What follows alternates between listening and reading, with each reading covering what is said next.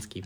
Привет. Сегодня будем про любовь говорить, потому что Да, 14 вот так февраля День влюбленных. Вот. Да, и решили мы вот поговорить о, о любви. И не, самое интересное, что мы не сразу вспомнили, э, какие книги нам бы вот э, дали какое-то, ну, так скажем, прям пример, когда вот о любви так хорошо написано, да.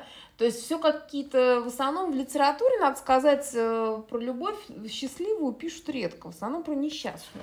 И я, в принципе, понимаю этих авторов, ну, просто в силу того, что про несчастную есть что сказать, а про счастливую что там писать Как там все счастливые семьи счастливы одинаково, они А, каждая несчастная по- по- несчастна по-своему, да? Ну да, э, Вот. М, Давай ты скажешь, потому что ты же все-таки мужчина. Вот, вот есть такое как бы представление о том, что мужчина не любит читать про любовь. Вот мне даже ребенок мой девятилетний, он когда смотрит какой-нибудь фильм, говорит, а, ну понятно, там все любовь, морковь, вообще неинтересное кино ты смотришь. Ну, то есть, как бы, знаешь, такая какая-то. Слушай, ну я в этом смысле, наверное, не совсем стандартен, потому что когда ты, там, я не знаю, читаешь кучу книг, э, смотришь кучу фильмов, еще что-то, у тебя, естественно, меняется искажение, ты уже это немножко Мгм. по-другому воспринимаешь.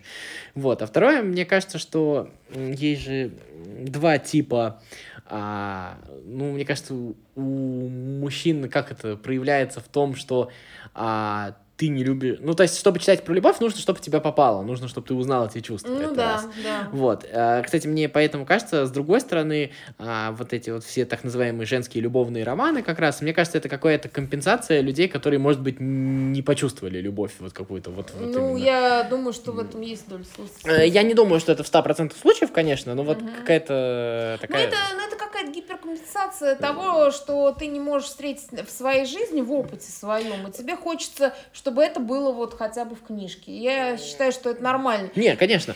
Ты подлечиваешься как можешь. Просто мы об этом не можем говорить. И вот мне кажется, что, во-первых, если мы говорим про любовь все-таки, ну, чтобы это было хорошо как литература, это все-таки должно быть амбивалентно, то есть не однозначно всегда, да, Мгм. вот, потому что, ну, потому что любовь не может быть однозначной, любовь всегда соткана из противоречий. В конце концов, а, ну, как-то за счастье нужно подраться, счастье вообще без э, войны не получается, да, то есть без какого-то, то, что, Мгм. чтобы вот, вот до- достать.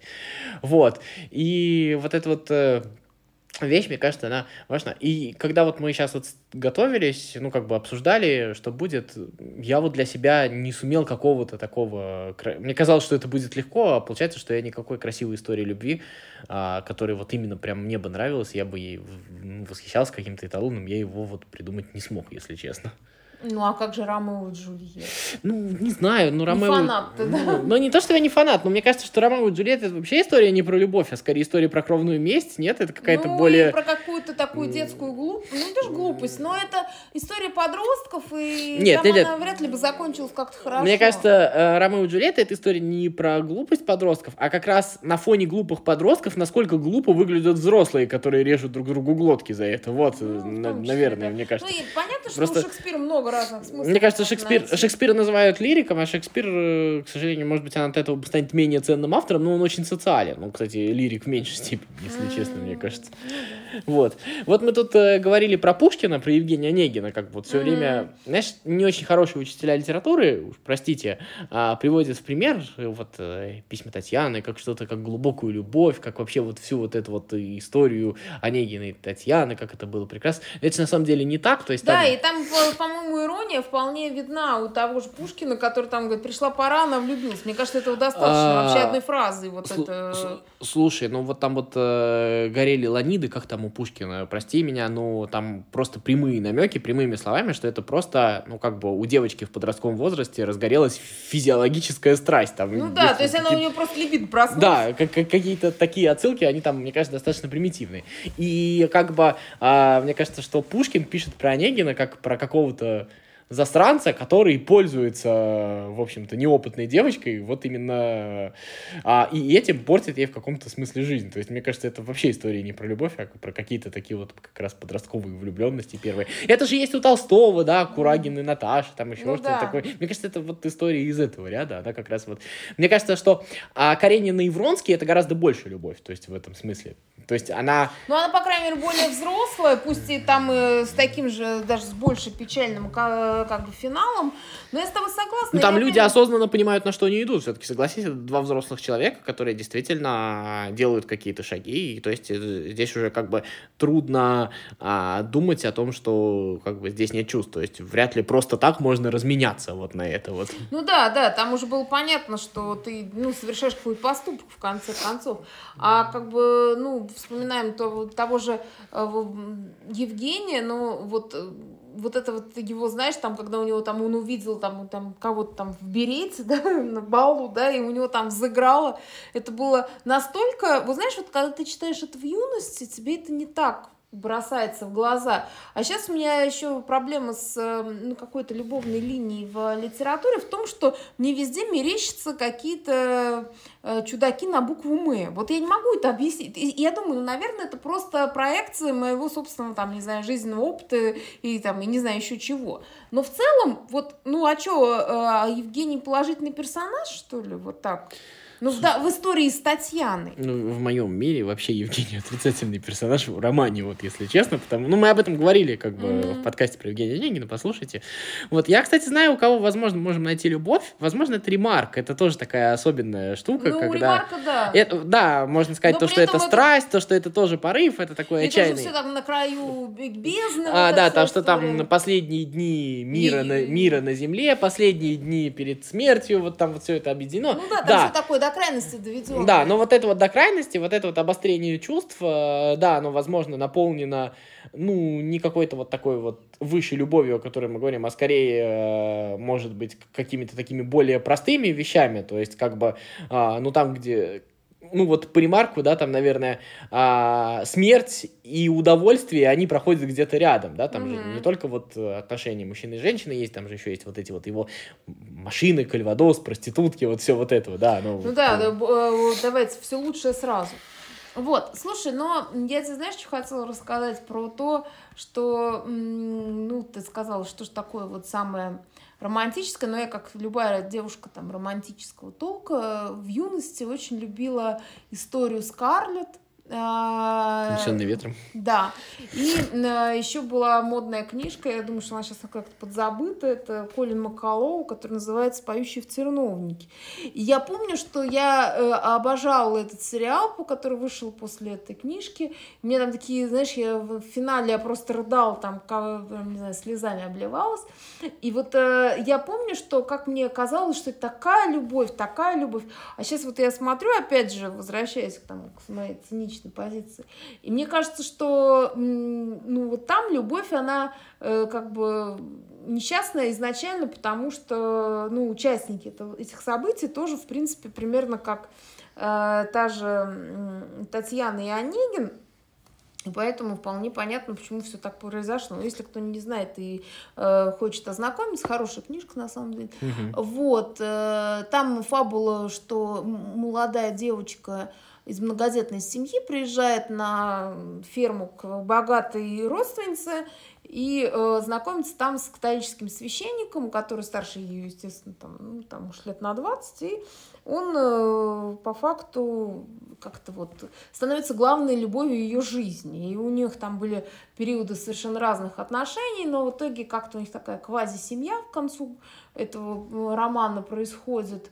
Но при этом он никогда типа не заканчивал свою вот эту церковную карьеру, и в итоге в, конце, в финале получается такое, как будто такой божья кара им за все. Ну, в каком-то смысле, да, то есть, опять же, к этому можно по-разному отнестись. И вот, ты знаешь, я просто вспом- сейчас воспринимаю это, то есть тогда мне казалось, что вот э, он там, значит, э, там полюбил эту маленькую девочку, а, при этом, что сейчас уже, на- наверное, на это бы посмотрели как на какую-то, извините, педофилию, хотя там не было никакой, э, так скажем, э, то есть она выросла уже, и там у них отношения продолж... э, как бы случились уже во взрослом возрасте, но все равно в этом было, было что-то такое, лолитское такое, кстати, про лолиту можно поговорить. Вот. И второе, что э, как бы этот мужчина, который по факту, э, знаешь, не, не мог ее не взять, не отпустить. И поэтому всю, вся жизнь у нее какая-то прошла вот, как ты знаешь, на периферии его какой-то там не знаю, католической карьеры, он там стал кардиналом и все такое. То есть это, знаешь, ну это в романе хорошо смотрится, но если ты переносишь это все на настоящую жизнь, тебе становится ужасно от того, э, как э, все, в общем, неправильно и нечестно.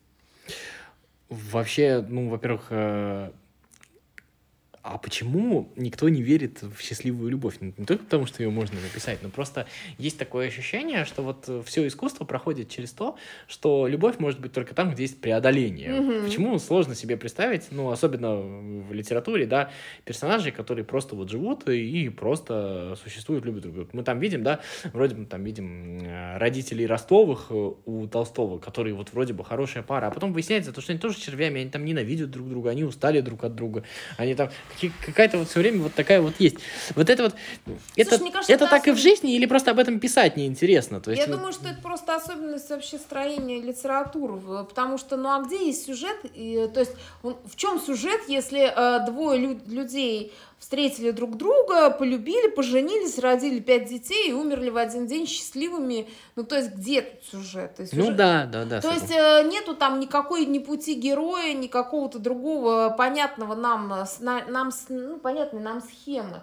Вот. А, и поэтому получается, что чтобы ну, как-то обострить конфликт, появляются вот эти вот там всякие подводные камни или там, не знаю, католические священники. Или... Ну и плюс, опять же, ну, кстати, знаешь, про католического священника а, мне, знаешь, почему в этом этот роман еще так сильно запал в душу, и на самом деле я, несмотря на то, что я сейчас там как бы все про это сказала, я все равно считаю, что это интересная история, потому что там есть такой, знаешь, момент запретного плода, и мне кажется, вот во многих романах о любви вот этот вот запретный плод, то есть такая запретная любовь, она как-то очень сильно всех будоражит, то ли будоражила, я не знаю, но она довольно ну, вот такая. То есть, ну, опять же, мне кажется, что будь вот, например, тот же Вронский и Анна Каренина, ну, просто бы встретились, и она была не замужем, там была бы совсем другая история. Ну, Толстой бы не писал про ее, понимаешь? Да, да, но опять же, ну, мы сейчас пытаемся как бы препарировать их как на живых людей,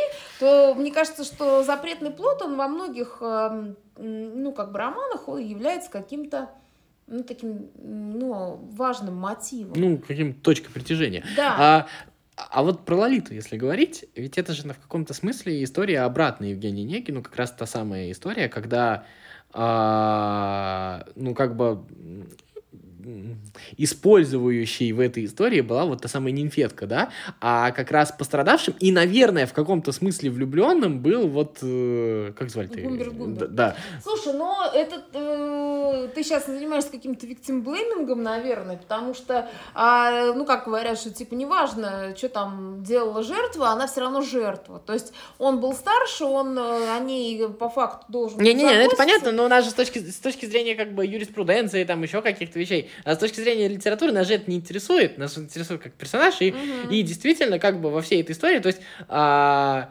ну, ведь скорее он пострадавший, чем она. Она вот именно от него же ведь не пострадала как, -то, как таковая. Не, ну она пострадала, он же по факту как-то способствовал того, чтобы она осталась сиротой, наверное. Ну, нет, мы сейчас знаем, ну, ты про... я слышу твою, как мне кажется, твою мысль по поводу того, что на самом деле знаешь, это о чем это может быть история? О том, что он же как бы ее придумал во многом, эту Лолиту, да, а она, а, эта Лолита оказалась гораздо тупее, гораздо примитивнее, и на самом деле вообще плевать она хотела на его чувства. Вот. И, ну, как бы, и слава богу, то есть, ну, это тоже как бы... Тут есть, кстати, какая-то классическая история для любви с большой разницей в возрасте, да, то есть она mm-hmm. же всегда в каком-то смысле придуманная, то есть, Конечно. ну, в любом... мне вообще кажется, что, ну, как, даже не с точки зрения книжек, а вообще в целом в реальности, а, чтобы люди как бы сошлись э, характерами и прожили долго и счастливо, как грубо говоря, да, они должны быть очень похожи. Вот это вот э, фигня, то, что там противоположности притягиваются, еще что-то такое, вот какие-то такие вещи, да, ведь потому что э, мне как раз кажется, что вот это вот э, вот эта вот история про то, что а, люди вот такие вот разные, они на этой вот, на этом и на этих вот противоречиях, они соединяются, мне кажется, это все чушь собачья в реальности. Ну, нет? Она, наверное, наверное, они соединяются на каком-то интересе, на половом или на еще каком-то, а потом mm. они, собственно, также разъединяются. Потому что Слушай, ну вот я тоже, давай возвращаться, например, к книгам. Вот э, в той же «Унесенных ветром» там же на самом деле Ред Батлер и Скарлетт Ахара, они по факту очень похожи. Они такие, знаешь, э, хитро сделанные люди с вполне себе понятными, довольно житейскими ну, стремлениями, да, и на самом деле у них очень похожие взгляды. Другое дело, что та же Скарлетт, она, была, она как будто всегда цеплялась за какую-то иллюзию своей любви к Эшли, и, собственно, в том числе из-за него, из-за это, из-за этой какой-то завиральной идеи у них все вот пошло немножко не туда. Ну, как мне кажется. Возможно, это мое такое. Ну, может быть. Вообще, иллюзии в этом смысле такая отдельная история, да, когда да. люди придумывают себе что-то, и из-за этого где-то не, ну, все рушится, не да? находят, да. Слушай, ну а вот э, ты сейчас будешь бомбить-то на тему Мастер Маргарит, мне кажется, в 20 веке ну, я имею в виду за русской литературу, это вот один из таких вот, ну, как бы самых воспетых, собственно, э, историй любви, романов таких. Ты как к этому относишься? Слушай, ну, я, во-первых, э, как это сказать, мне кажется, что э, я как мне кажется, что чтобы была любовь, ну это может быть мой идеализм, а все-таки должно быть какое-то равновесие, что ли. То есть угу. персонажи должны быть наравне, вот если честно. А я вот абсолютно уверен, что Маргарита, даже в замысле Булгакова, она все-таки самоутверждалась над мастером. То, То есть она вот... как будто не зашла немножко. Да, она снизошла до убогого. То есть она, конечно, вот смотрите, как вот кто бы он был бы без меня. Вот великий человек, вы все говорите, что он великий, будете говорить, что он великий человек, но это я его, ну вот что-то что вот в этом вот было. Да, там, и там потому не что, было... опять же, вспоминаем, кто такая была Маргарита, у нее был вполне там какой-то обеспеченный муж, и она по факту сама себе ничего не представляла. А, причем, если ты вспомнишь вот момент бала, угу. ну, я, правда, немножко, у меня искаженное восприятие, я еще читал булгаковские черновики, где там совсем был э, не бал, а оргия, да, угу. а, но она же в этот момент э, дает волю своим чувствам, своим эмоциям, то есть она вполне себе ну, как бы сказать, то есть она явно не человек, который постоянно думает о мастере, то есть мастер... И это... делает все это ради любви. Да, да, да, да, да, то есть там, там вот как раз она ну, раскрывается как бы вот... Э, ну, посмотрите, это не совсем мои мысли, в том смысле, что посмотрите, кстати, лекцию Кураева замечательную про мастера Маргарита. Мне очень нравится. Он там, мне кажется, более четко высказывается. Угу. Вот. Ну, что еще у нас? Ну, опять же, давай я опять сейчас расчехлю весь свой девичий опыт э, и расскажу про Джейн Остин, который для меня, ну, прям так ну как бы вот я люблю ее. А ты видишь вот это про любовь. Вот, там, хотя вот, там очень любовь. много, вот. хотя там очень много каких-то практических вещей. То есть Джейн Остин вообще э, как э, писатель довольно такая практичная дама. То есть и там получается, что с одной стороны это история про Лизи, ну там если гордость предупреждения брать, там про беспреданницу, которая смогла э, как-то значит, женить на себе богатого и знатного жениха, и заодно как бы всех своих э, сестер за счет него также куда-то там замуж пристроить. Вот. Ну, вот, а с другой стороны, мне почему-то вот такой подход к любви как-то, блин, не знаю, понятнее, что ли. Ну, не, он понятен, просто мне или вообще... он более жизненный. Я не знаю, опять же, может быть, я меня искаженное восприятие, но когда вот речь идет там, о гордости и предупреждении, о Джин Эйр, у меня есть ощущение, что здесь вообще, ну, это книги про, вот как с Ромео и Джульеттой, понимаешь, они угу. скорее про какие-то... Про социальные. Да, они гораздо более социальные, чем это может показаться. То есть мне вот кажется, что Анна Каренина гораздо больше про любовь истории, вот если честно. Ну, не То есть... он э, тот же Быков считает, что это вообще Нет, роман. ну, нет, ну, великий роман всегда многогранный роман. Это, да, это да, понятно, то, что можно... И это справедливо, то есть это не пафосные слова, не еще что такое. Но мне вот кажется, что э, как раз это, ну, вот для меня Джен Эйр, гордость и предупреждение, это какая-то такая песня хорошего феминизма, в хорошем mm-hmm. смысле слова, что ли. То есть как- как-то я вот не думаю об этом вообще как об историях любви, что ли. То есть это, это скорее право на счастье какое-то, что ли, реализуемое. Да, вот, которое вот. женщина как бы реализует как может, да, в силу там каких-то да. обстоятельств. Ну и при всем при этом она же не ведет себя как-то бесчестно, как-то ужасно. То есть вот это вот... Да, и она, вот кстати, это, знаешь, там... и, и там она не становится мужчиной. То есть вот бывает же еще такая как бы тема, когда женщина берет на себя какую-то такую активную функцию и, собственно, перестает быть вот такой вот там, я не знаю, да. Э, то есть, э, женственный и... Ну, там, заметьте, вот в этой вот... Э, всегда же есть, когда там женщина заставляет выйти замуж за себя богатого мужика, как ты говоришь, всегда есть какая-то пошлость, всегда есть какая-то, ну, капелька грязи, да? Ну, да. А там вот, вот этого вот нет, и вот это вот, вот это вот с честью, то есть реализоваться, но с честью, вот это вот... Ну, слушай, ну, по факту это как бы, знаешь, ну...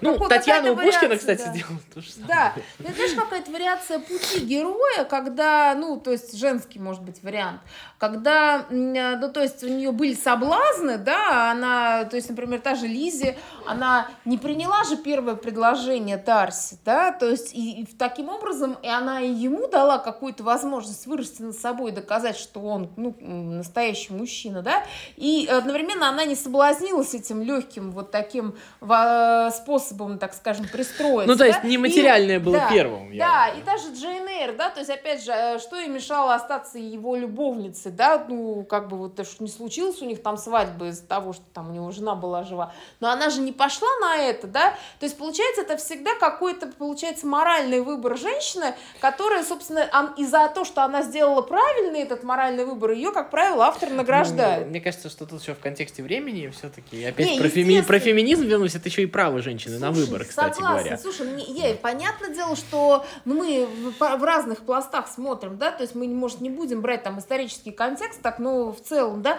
и, может быть, э, та же Скарлетт, она была наказана в конце автором, в том числе потому, что она всегда э, как бы она выбирала иллюзии, да, то есть и она всегда как раз была падка на ну вот на эти, так скажем, стремления пристроить себя, там, да, вот эта вот вся история. Ну и казалось, что счастье где-то вот там вот. Где да, то есть, нет, у меня, знаешь, у нее, мне кажется, было какое-то такое раздвоение, когда она, с одной стороны, была э, женщиной, которая могла пойти по головам и как бы просто целенаправленно там женить на себе какого-нибудь очередного сквайра, чтобы просто пристроиться, да, а вторая часть ее личности, она там э, нежно любила Эшли и строила какие-то розовые иллюзии насчет него. Ну, знаешь, мне, кстати, в этом смысле достаточно близка, наверное, вот сейчас я понимаю, что мне все-таки близка, наверное, позиция вот Пушкина, Толстого, с Татьяной, Наташей, угу. а, в том смысле, что вот а, только, вот, например, Скарлетт это видно, только женщина, которая как бы в юности попробовала, вот обожглась, вот а, а поняла, что это такое. То есть mm-hmm. вот это вот,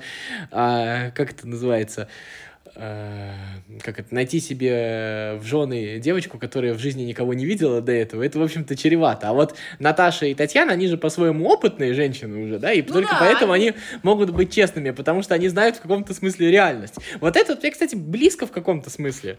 Ну, да, это в каком-то смысле э, эти женщины, они как бы инициированы, да, хотя бы тем, что они, знаешь, не вот как-то без э, безрассудно идут. А Анна Каренина, заметьте, она ничего в детстве не попробовала, вот в этой вот юности. Угу. Она как раз вот ее в каком-то смысле и понесло ровным счетом, потому что она ничего этого не знала. Да. И, и, по сути, тебе, если вот так вот в общем контексте двух произведений, что говорит Толстой, то что юность это то время, когда вот надо Совершить вляпаться, ошибки, да, да, вот, вот да, это. Лучше слушай, сейчас это они. интересный момент. И ты знаешь, я еще вчера, э, ну, пересматривала куски, господи, жестокого романса, ну, по беспреданнице Островского, там, там тоже о любви. И там получается, что а, вот эта девочка, да, Лариса Агудалова, она же а, по факту, а, ну, как бы погибает вроде бы от любви, но на самом деле там тоже очень много социального момента, естественно, и она погибает просто от того, что но она не понимает, как это все работает, и не хочет видеть, она вся в иллюзиях, да, то есть и э, как бы мир жестокий, он убивает ее ну, там руками Карандышева э, просто потому, что она сама не может взять на себя ответственность за свою жизнь, а ей никто ее, ее видимо, и не дал. Ну, Островского вообще есть такая как бы нестандартный немножко подход. Я очень, Островского? Да, Островского. Э, я очень не люблю Островского, но вот это а вот, да. Люблю. А, вот Владимир Ларисе же есть вот это вот какое-то, она первое впечатление производит такой серьезный, сильный такой, как бы, немножечко. А вот, допустим, в этой как она называется, в грозе, а, Екатерина, она как раз такая вот вроде бы ни рыба, ни мясо, такая немножко такая какая-то слабая вся, но по сути дела оказывается наоборот. Да. И то, что вот это вот как бы напористость какая-то, вот эта вот типа жесткость Ларисы, она на самом деле очень сильно обманчивая, она на самом деле за ней нет ничего, там есть как раз вот этот вот страх и безответственность. Да, а и вот- пустота абсолютно. То есть в том плане, что она как раз не может на себя взять... э, То есть она идет там за страстью, и при этом э, как бы э, немножко мозгами обрасти у нее не получается. Ну, не дано ей просто в силу вот этого текста. Вот. Что еще? Вот мне была какая-то Ну, мысль. это же, кстати, штука... а, е- а- а у Достоевского что-нибудь есть Э? У Достоевского не помню, и это же примерно штука есть у Тургенева, знаешь, когда а, Ася такая вся кроткая, Мгм. такая вся, но на самом деле она гораздо сильнее, чем вот если ты читала «Дым», там есть такой персонаж Ирина, которая, в которую вот, блин, как э, героя это звали, Егора, фамилию не помню, вот он в нее влюблен, на самом деле, она вот стерва обычная, которая вот из деревни все время пробивалась куда-то, ничего больше. Мгм. Но при всем при этом он влюблен был в нее, потом женился на хорошей девушке, ну, ее не любил, то есть как-то вот так вот там было.